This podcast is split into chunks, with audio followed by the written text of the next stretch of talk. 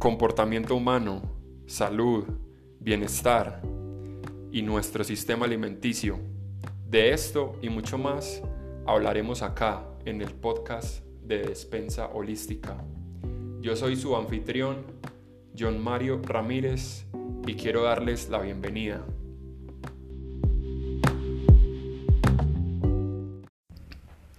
Hey, bueno, nos vamos a hacer en grupos, en grupos de a cinco personas para el trabajo que viene para las tres próximas semanas. Hey, ¿cuántos de ustedes cuando les hablo de esto les llega de una a la mente el recuerdo, ya sea en el colegio, en la universidad, cuando el profesor decía que había que reunirse en grupo y, y como que de una vez vos ya sabías con quién ibas a trabajar? como que ya te mirabas de reojo con esa persona, con, eso, con ese grupo de personas como que, hey, sí, nosotros vamos a trabajar, nosotros vamos a trabajar. ¿Y por qué mirabas a esas otras personas? Porque sabías que con ellos trabajabas bien, porque te gustaba estar con ellos, porque sabías que, con ellos puedes llegar a, las metas. ¿Cuántos, ¿Cuántos de ustedes no, no han pasado por esto? Y, y es algo que se siente súper bien y súper bacano porque es, es como que ese sentido de comunidad, de estar unidos en torno a un objetivo y saber que lo vamos a lograr porque todos estamos trabajando en torno a ese objetivo. Eso se siente súper bien. Pero ¿qué ha pasado hoy en día? Bueno, hoy vamos a hablar sobre esto en el podcast de Despensa Holística. ¿Por qué hoy en día hemos perdido un poquito esas conexiones, esos lazos sociales, esas conexiones sociales que, que son tan importantes para nosotros? Sí, hoy ha cambiado el mundo, hoy ha cambiado la forma en la que vivimos. Muchas personas estamos mucho más tiempo en casa, ya sea porque estamos trabajando desde casa o porque desde la misma empresa te mandaron a trabajar desde casa y es mucho mejor para la empresa, pero de pronto se sacrifican otras cosas, se sacrifica esa conexión social, esa, esa, esa reunión en grupos de trabajar por un propósito, que sí, a veces se da en el término virtual, pero cuando es presencial se siente más. ¿Cuál es la importancia? ¿Cuál es la importancia de estas de esta forma de trabajar? O sea, de estas conexiones sociales. Es que nosotros como seres humanos tenemos tenemos ese ese ese ese deseo de pertenecer a un grupo. Es algo que viene metido en nosotros como por, su, por sobrevivencia, simplemente por sobrevivencia. Antes las personas debían pertenecer a una tribu para estar protegidos, para estar en el grupo, para que si llegaba un animal que los iba a matar, estar en el grupo y protegerse. Es algo que, viene metido dentro de nuestro cuerpo y que, y que cuando lo vivimos nos sentimos tranquilos, nos sentimos seguros, nos sentimos bien. Y esto afecta directamente nuestra, nuestro cuerpo. Eh, nuestro cuerpo por lo que les digo que está cableado para buscar pertenecer a un grupo. Cuando estamos dentro de grupos, trabajando dentro de grupos, nos recompensa con químicos que se sienten bien, químicos como de felicidad, como de alcanzar las metas. Estos químicos se liberan porque estamos ahí, en, ese, grupo, trabajando por, un, por un objetivo en común. Por ejemplo, les cuento una historia. En la universidad, en la universidad teníamos la misión, nos daban la misión, a ver, en la universidad había un congreso que hacían cada tantos años y, era un, congreso que organizaba la, universidad en la ciudad de Medellín, en las que traían varios, varias personas para, dar charlas y, y había que hacer comida para todas esas personas y todos los asistentes. Y la universidad, la universidad nos daba la misión a la Facultad de Gastronomía y Cocina de, cocinar toda esa comida. Y era un reto porque eran muchas personas y eran personas de otras partes del mundo que venían a, dar sus charlas y era muchísima comida. Y, entonces me acuerdo que, era muy trabajoso porque eh, preguntaban quiénes quieren eh, ayudar para el Congreso. Entonces varias personas se metían nos metíamos y sabíamos que venían cuatro días seguidos, cuatro o cinco días seguidos de puro trabajo, de, de, horas muy, muy en la mañana hasta horas muy en la noche.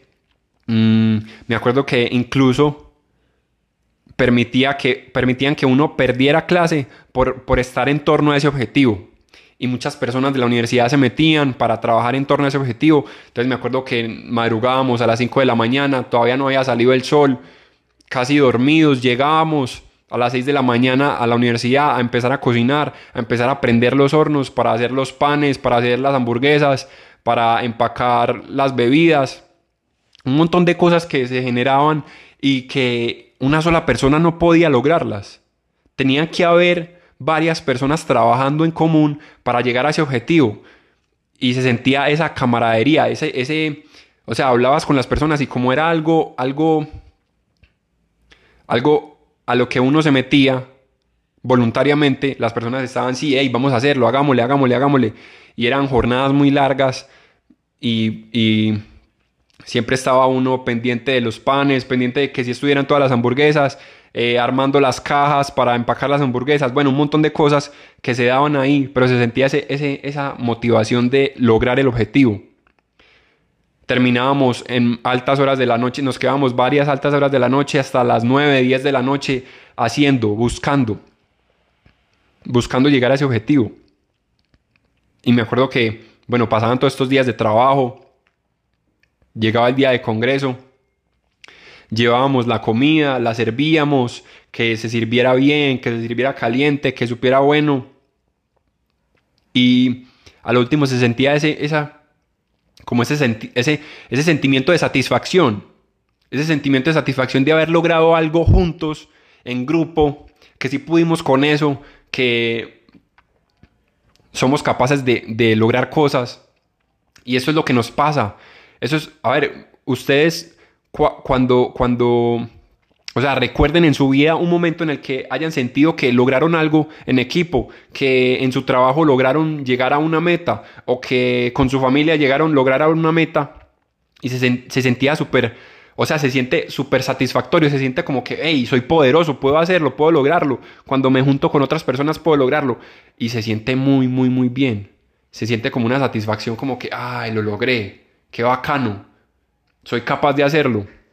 Bueno, esa, esa satisfacción es tu cuerpo respondiendo a todo, a todas esa, a todo ese, a todo ese, a ese pertenecer a una tribu, al, a el pertenecer a un grupo e ir a un objetivo en común. Es una cascada de, de, de química cerebral que genera el cerebro para hacerte sentirte bien, porque estás sintiéndote, sintiéndose que está seguro dentro de, dentro de la tribu.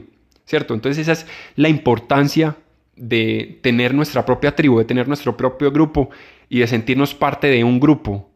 Entonces es, clave empezar a buscar esos grupos em, o empezar a buscar nutrirlos, porque muchas veces sí los tenemos, pero dejamos de nutrirlos, dejamos de vernos con esos grupos o dejamos de hacer planes con esos grupos. Otro punto es la vulnerabilidad. Y la vulnerabilidad aquí suena como algo que, que es algo que no deberíamos contar, o que, uy, esa persona es vulnerable, está contando algo que, que, le está pasando, no debería contarlo. Y este término, pues esta forma de pensar ya está mandada a recoger, esa forma de pensar un poco, diría, masculina, porque es como eh, esa figura masculina que es como una roca y que no, que no llora, que no, que no siente, que puede estar pasando por un momento horrible, pero se ve así súper fuerte y rudo y que nunca le pasa nada y esto ya está mandado a recoger. Una de las claves para entender esto es que hoy en día casi todas las personas solemos sufrir en silencio. Y ese sufrimiento en silencio es, no sé, tuviste un mal día con tu familia, tuviste un mal día en tu trabajo y no lo compartís, simplemente te, te, te metes en tu propio cascarón a sufrir en ti mismo por cosas que son universales, que a todo el mundo le está pasando, y si las compartís, te vas a sentir apoyado, te vas a sentir mejor. Pero ¿qué pasa? Nos da miedo compartir eso porque, uy, ¿qué van a pensar? Van a, pensar que soy muy débil, van a pensar que, que pues, usted, ¿por qué está pensando eso? Pues eso es una bobada. Nos decimos a nosotros mismos cuando queremos compartir algo y no lo hacemos. Nos decimos como que no, ¿para qué vas a compartir eso? Eso es una bobada las otras personas ni siquiera, de, más que ni siquiera quieren escuchar eso, pero en realidad eso no es lo que pasa. Pongámonos a, o sea, aquí te quiero compartir una historia y es cuando, cuando, cosa, cosa que, que, que me ha pasado en la vida. Por ejemplo, estando comiendo con un grupo de amigos y una persona llega y empieza a contar algo por lo que está pasando en su vida.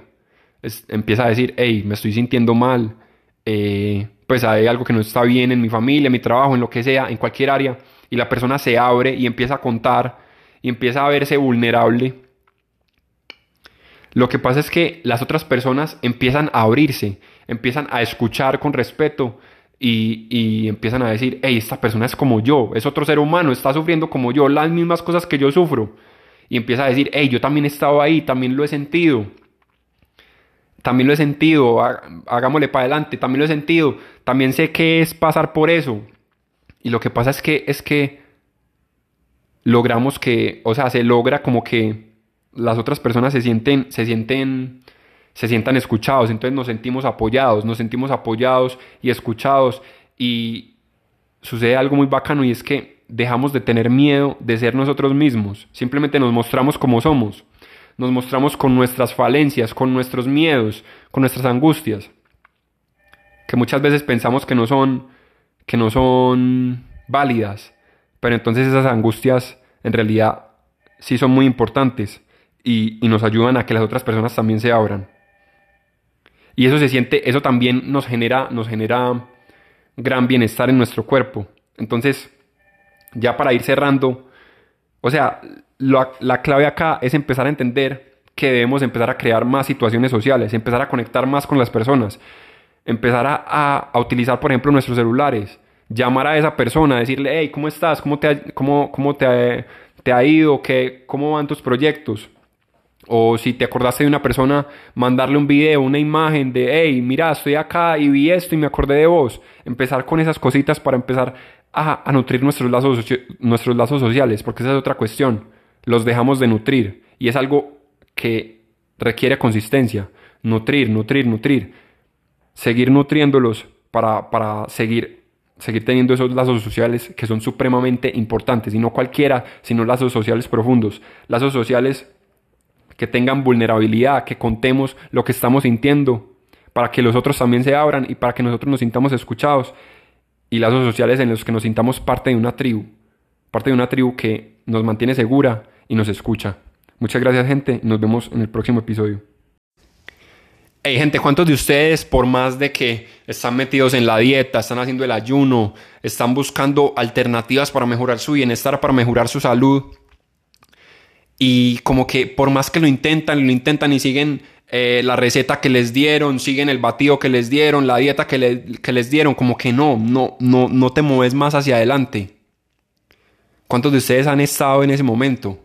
Hey, yo también lo he estado y sé lo que es pasar por eso. Y se trata de que muchas veces, sí, tenemos las herramientas, tenemos todos los métodos, todas las recetas, pero nos falta en realidad hacer un cambio interior, un cambio en nuestra mentalidad, un cambio en nuestra forma de pensar acerca de nuestro cuerpo. Si vos sos de esos que crees que, necesitas un cambio, te quiero invitar para nuestras sesiones de coaching.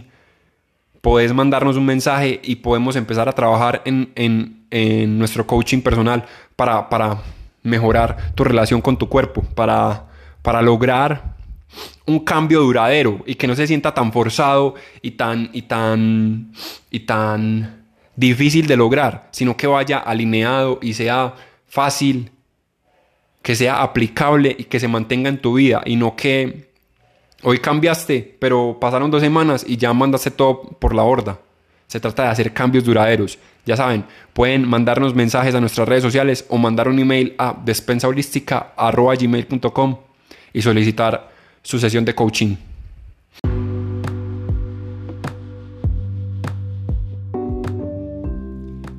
Hey, mi nombre es John Mario Ramírez y esto fue el podcast de Despensa Holística. Recuerden seguirnos en nuestras redes, en Instagram, Facebook, YouTube, como Despensa Holística.